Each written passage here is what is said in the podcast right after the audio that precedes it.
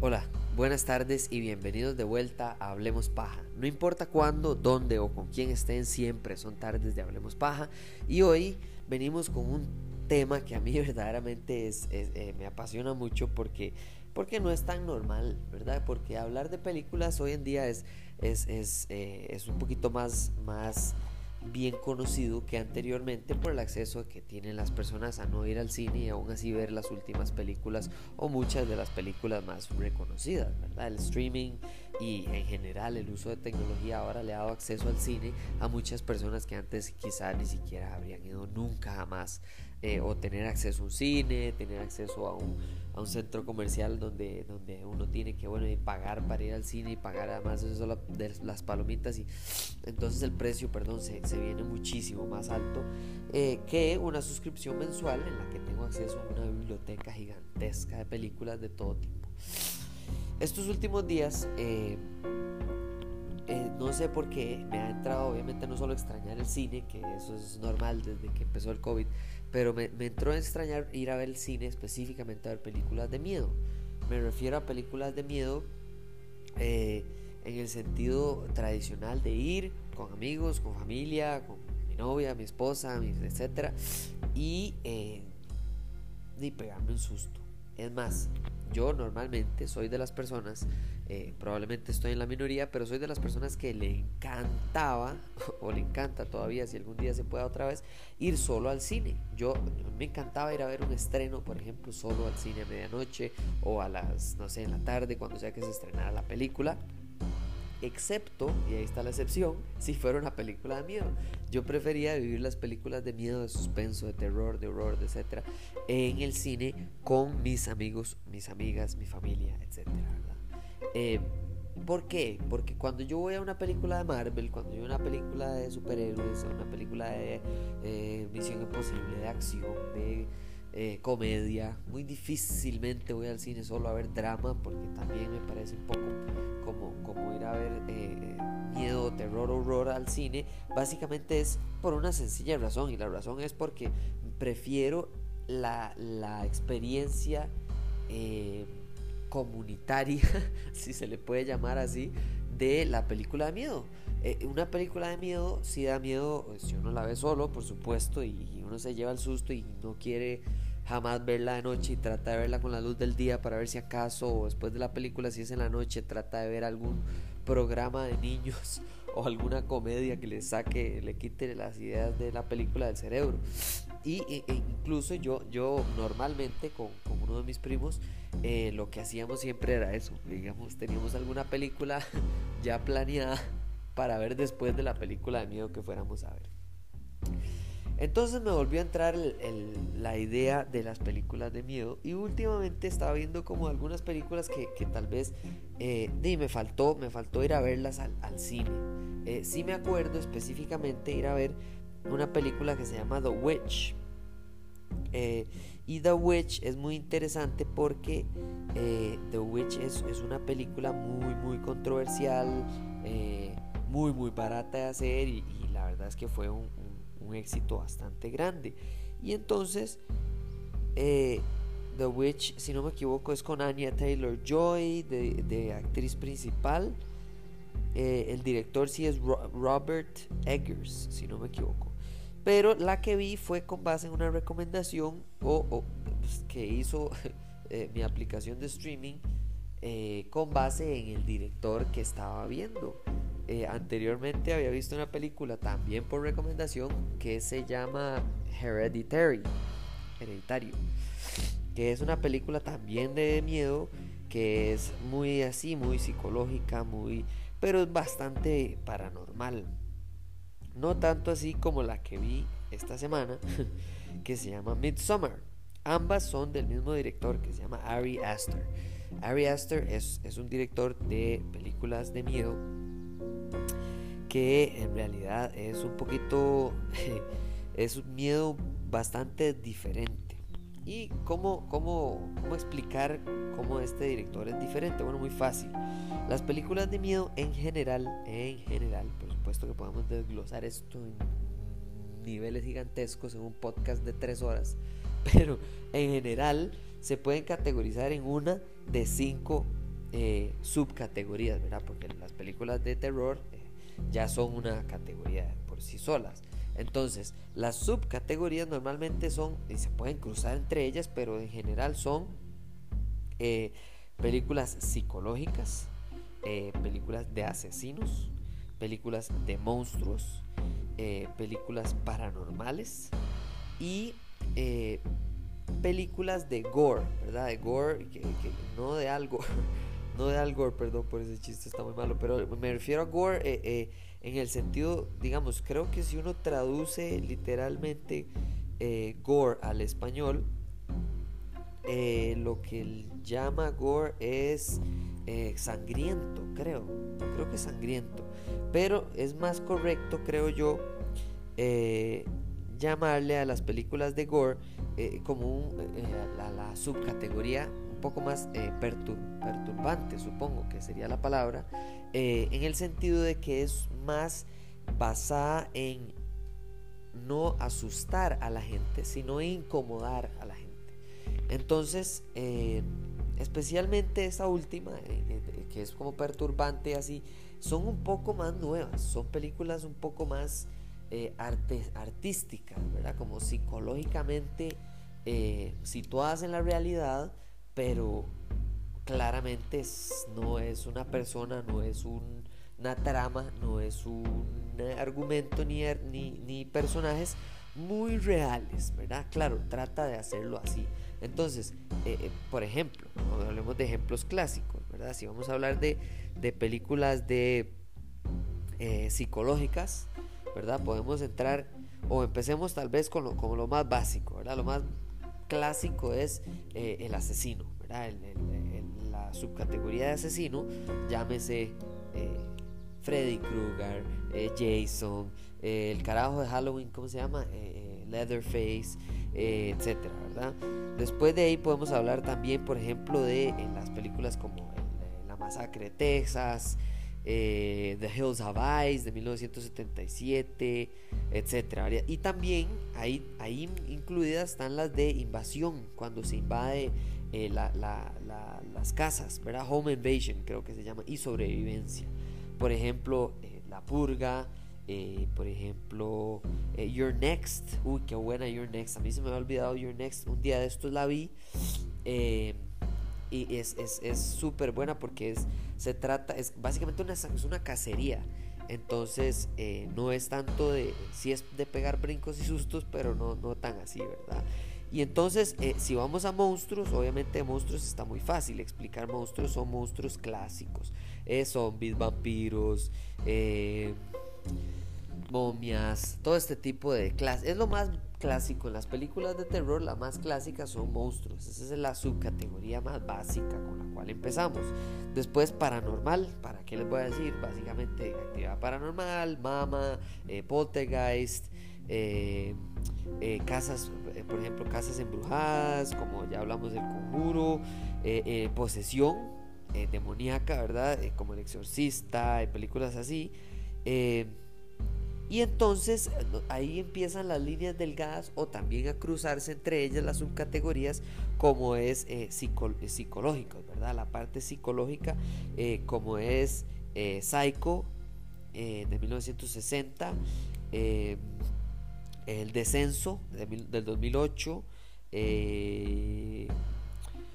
vamos a ver, y incluso ahí entonces nos cruzamos y ya nos vamos a, lo, de hoy, lo de Midsummer y lo de esta semana, que es básicamente eh, eh, eh, incomodar a la audiencia, incomodar y, hacer sentir extraño a la gente. ¿Cómo empezó esto? Esto empezó como gore, es decir, como sangriento, como, como, como esos asesinos en serie que tenían un modus operandi medio, feo, medio fuerte, medio grotesco. Eh, películas como Seven, por ejemplo, si la han visto, es de gore, es claramente gore, es, con Brad Pitt y, Morgan Freeman. Es buenísima, pero no es, es, es bastante gráfica, ¿verdad? Eh, hay películas de tortura, como por ejemplo Hostel, eh, Mártires, Extremas, por ejemplo, como Necromantic, Canibalismo, etcétera, etcétera, etcétera. Y entonces ¿Para qué todo este desglose de las cinco subcategorías de la categoría de películas de terror? Porque llega Midsommar eh, en el 2000, hijo de pucha, 2010, ya les digo, 2017. No, mentira, 2019. 2019 llega Midsommar de este mismo director y, por qué la veo eh, eh, confundida porque en el año anterior, en 2018, fue que salió Hereditary. Y si ustedes, ojalá no las vean seguidas, porque en serio le, jode uno el cerebro, eh, estas películas se tratan de agarrar una trama simple, sencilla, y complicarla a una manera que no debería de suceder. Es decir, el ejemplo de Midsommar. Midsommar no les voy a arruinar la película, ojalá si la ven, eh, si les gusta este tipo de películas, véanla. Si no les gusta, no, no sé, mejor nada más hablemos del tema y, vean otras películas de miedo que sí, que sí son un poco más para ustedes. Yo sí creo que existen películas de terror eh, para todos. O sea, yo, yo no creo que la gente, en la gente que es como, no, no, yo no veo películas de miedo. Le aseguro que hay una película o hay un subgénero de películas de miedo para usted. Se lo aseguro. No hay duda de eso. Siempre la gente es como, no, todas las películas de miedo me dan miedo. Sí, pero no todas las películas de miedo no son para uno. Entonces, Midsommar se trata de un festival de verano en Suecia, al que va una pareja de novios que ya están hartos de ser novios el uno del otro eh, y están buscando básicamente una excusa para terminar la relación, pero nadie tiene los huevos o los ovarios o las ganas o las fuerzas para terminar la relación. De eso se trata, ¿ok? Suena súper fácil, sencillo. La película empieza con una muerte muy grotesca, muy trágica, eh, inesperada, em, que lo que hace es conectar a la audiencia con el protagonista o con la protagonista en este caso. Y de ahí entonces agarra la perilla, si fuera una perilla de, de, exageración, y agarra entonces este festival en Suecia, ¿verdad? Un amigo eh, de la pareja en común eh, se le ocurre llevar a, los, a todos los amigos al grupo de amigos a este festival, que es de una comunidad que él conoce, o si no me equivoco, él pertenece a esa comunidad. Em, y entonces todos dicen, bueno, sí, la verdad es que para desestresarnos, para ir a conocer Suecia, qué bonito, no sé cuánto, papá, pa, y se van. Y entonces podría ser que no sé, que vayan ahí y sea una comunidad, no sé, canibal. Que sea una comunidad este, que la mujer la tratan horripilante porque es machismo eh, al nivel extremo. Y no es así, lo, agarran la perilla de extraño y lo pasan a la mil.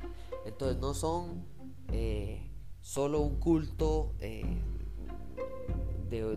satánico complicado, sino que son un culto que practica cosas muy extremas ya ni siquiera basadas en ningún texto sagrado, ¿verdad? Porque hay muchos cultos que, bueno, pueden basarse en la Biblia, en el Corán, etcétera, pero no, este no, esto más tiene su propio librito ahí, medio, no sé, no me acuerdo si el carajo había dicho que era sagrado, pero tienen un libro ahí muy importante que nadie puede leer y, y una manera de vivir y, y tienen una, una expectativa de vida muy exacta ¿verdad? Los más incluso categorizan, bueno, esto es lo que se hace cuando usted tiene entre 0 y 5 años, de 5 a 12, de 12 a 18, de 18 a 30 y no sé cuántos, y de no sé cuánto a 72. Y uno de los muchachos pregunta, perdón, ¿y qué pasa después de los 72?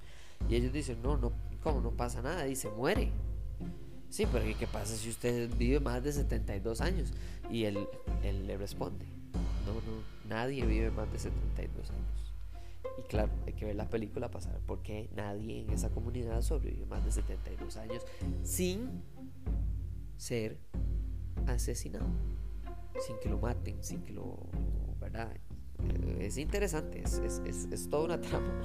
Em, y entonces como que la película va normal y mi única crítica hacia esta película probablemente es que le podrían haber quitado unos 15 minutos, porque dura 2 horas y 20 eh, y creo que pudo haber perfectamente sido una película de 2 horas y que se sienta un poquito más veloz, porque la película va lento, va lento, va lento, es preciosa, o sea, la escenografía, los paisajes, la, cinematografía es impresionante. Eh, el uso, por ejemplo, de, de, alusiones a lo que puede pasar por medio de cuadros en la pared, de dibujos de niños, eh, de textos que tiene la comunidad, de accidentes, O sea, como que todo viene construyendo hacia el final. Y el final son los últimos que puede llamar, creo que 20, 30 minutos de la película, en la que todos se explota la mil. O sea, si todo iba raro, ahí se despedazó. Yo lo comparo a, digamos, que usted lo lleven en un safari o en un tour de cuadraciclo y le digan, bueno, se va a llenar de barro. Y usted durante, el tour dura dos horas. Y usted durante una hora, de lo que se ha llenado es una gotita de barro. Y a la hora y veinte, usted se ha llenado dos gotitas de barro. Y usted dice, sí, lo que ellos seguro decían era en caso de que llueva, seguro. Porque aquí no me he llenado nada de barro. Y de repente, faltando 15 minutos para que termine el tour de barro, eh, de barro de cuadraciclo, a usted lo sumergen en barro entero, de cuerpo entero, así todo, de pies a cabeza. No hay un centímetro de su cuerpo que no tenga barro de susto. ¿Y por qué barro? Porque es que en serio uno queda cubierto en la, o sea, la cara de uno. Estoy seguro que usted pudiera grabar el cine, pero no la pantalla, sino hacia la gente todas las expresiones de la gente serían variaciones de abrir la boca y que le caiga al piso la quejada, porque uno no puede creer hasta dónde este mae o estos escritores o este director y escritores llevan esta película. O es otro nivel de locura, de, de trauma psicológico. Entonces, vamos a hablar de por qué eh, quiero, porque quise incluso hablar de, esta película, porque quise hablarles de estas subcategorías y a dónde metería yo esta película para entender por qué hoy en día este cine, este cine de terror, de horror, de, trauma psicológico, eh, siento que es absolutamente nuevo, siento que esto es como una nueva eh, ola, una nueva era de películas de miedo. Ya venimos.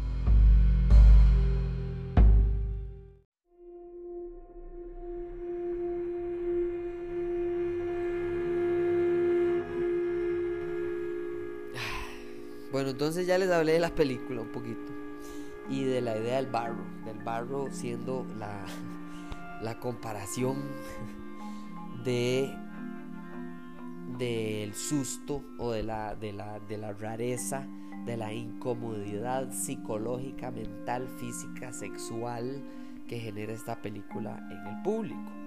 ¿Y por qué me, me dije, mira, tengo que hacer un podcast de este episodio, de este episodio, de esta película. Porque Midsommar, eh, vamos a ver, si usted se mete a MDB, entonces está como drama, horror, misterio, eh, thriller, ¿qué más? Creo que ya, esas son las cuatro que le meten.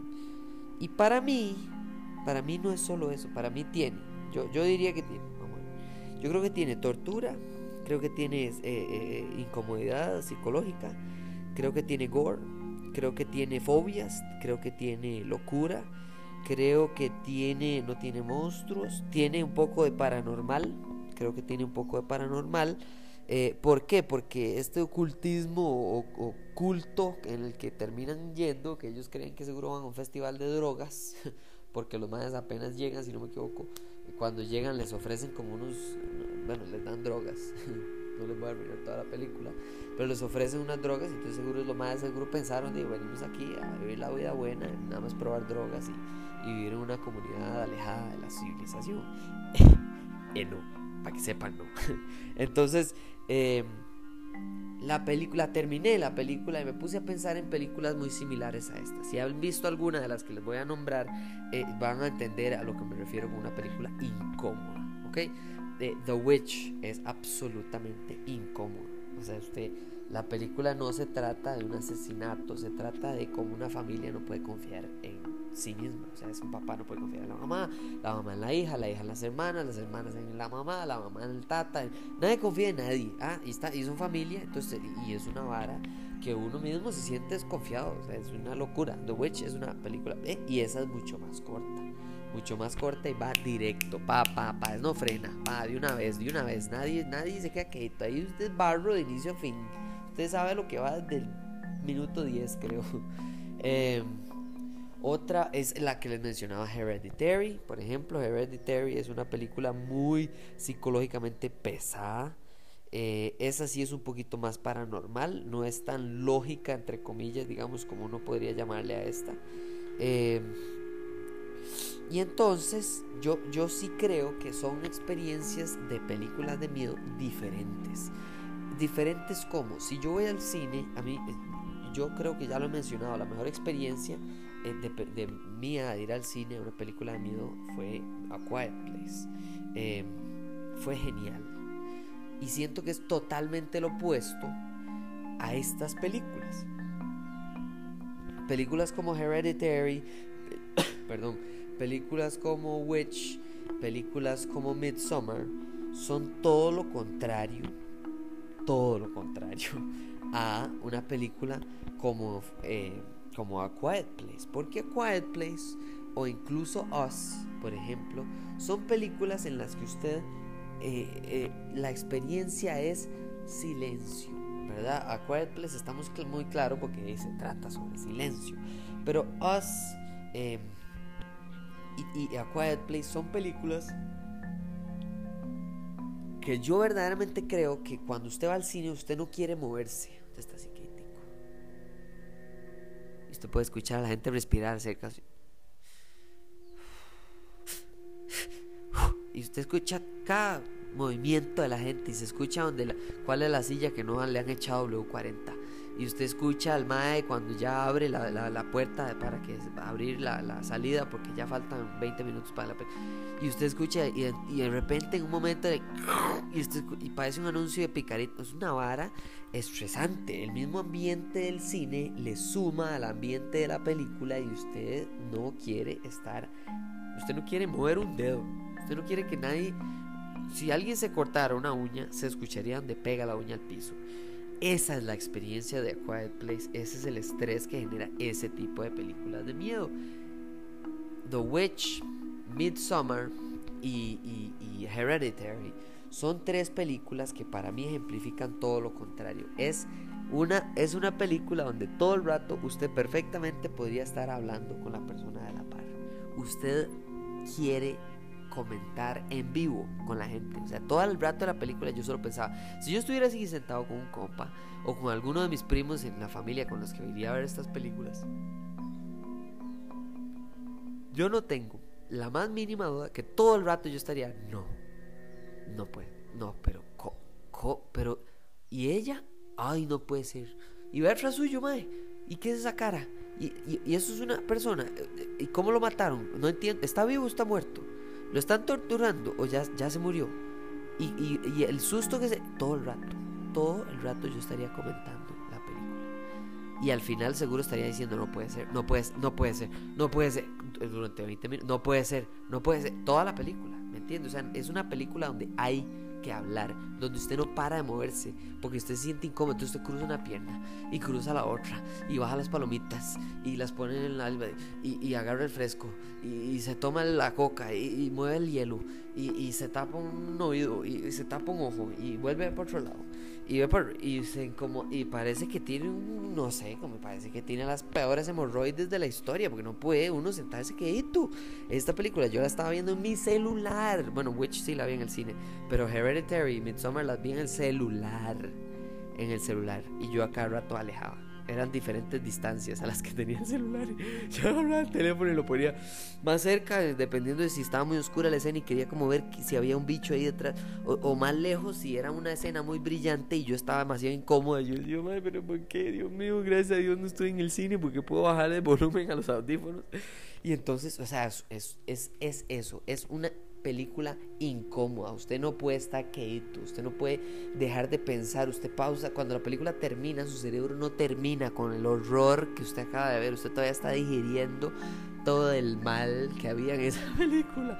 Es excelente, es yo creo que es eso, cuando usted termina Quiet Place, cuando usted termina estas películas que son así en silencio, que uno está toque y tico para que según ellos uno no, no sea parte de la película uno, y, ese estrés eh, eh, eh, es completamente otra historia. ¿Y por qué hablo de esto? Porque por ejemplo, Paranormal Activity, la primera, yo me acuerdo ir al cine nadie movía un pelo, todo el mundo estaba crítico.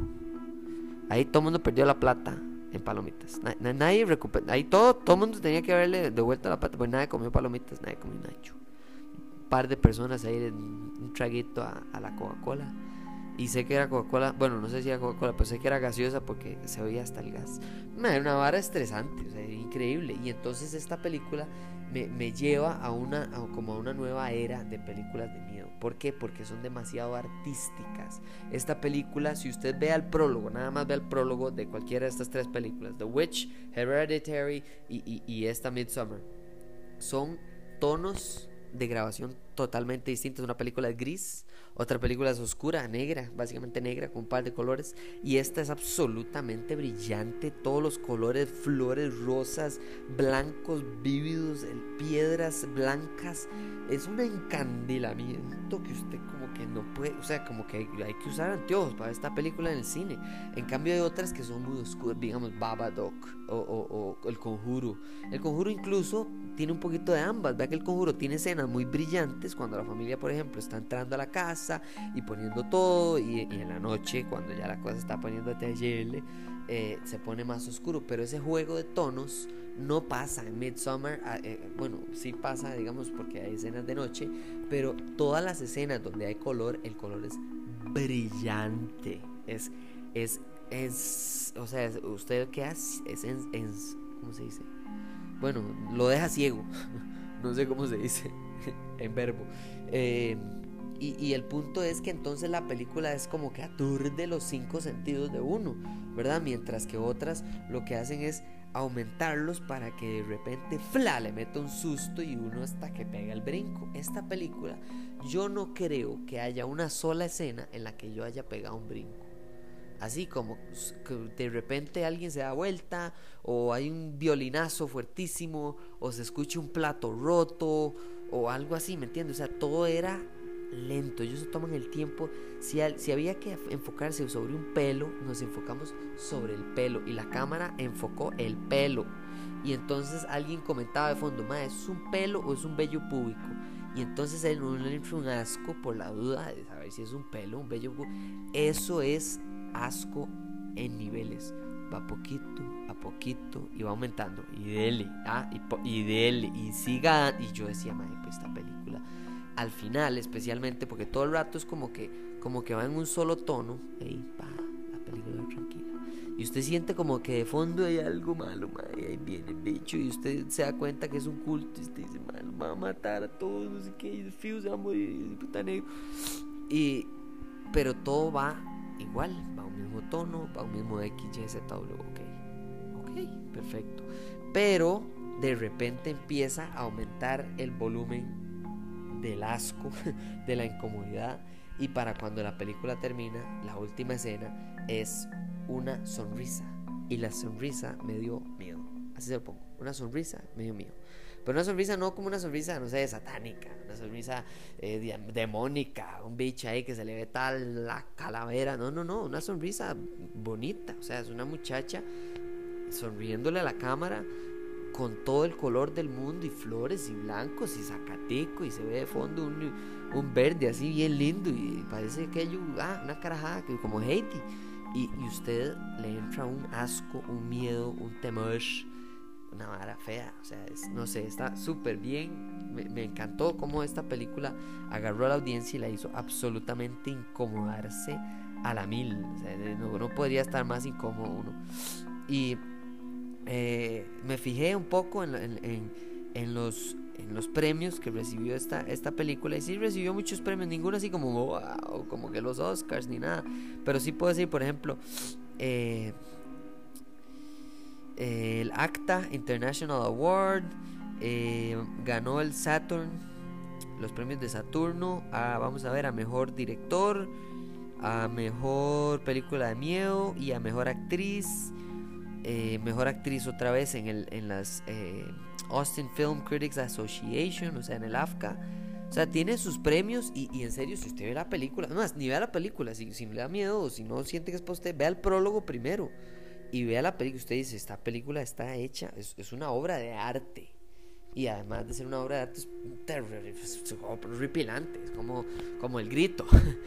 el grito es una obra de arte, pero por supuesto que tal vez usted la ve y usted se incomoda o, o le da miedo, ¿verdad? Eh, ve qué comparación más artística.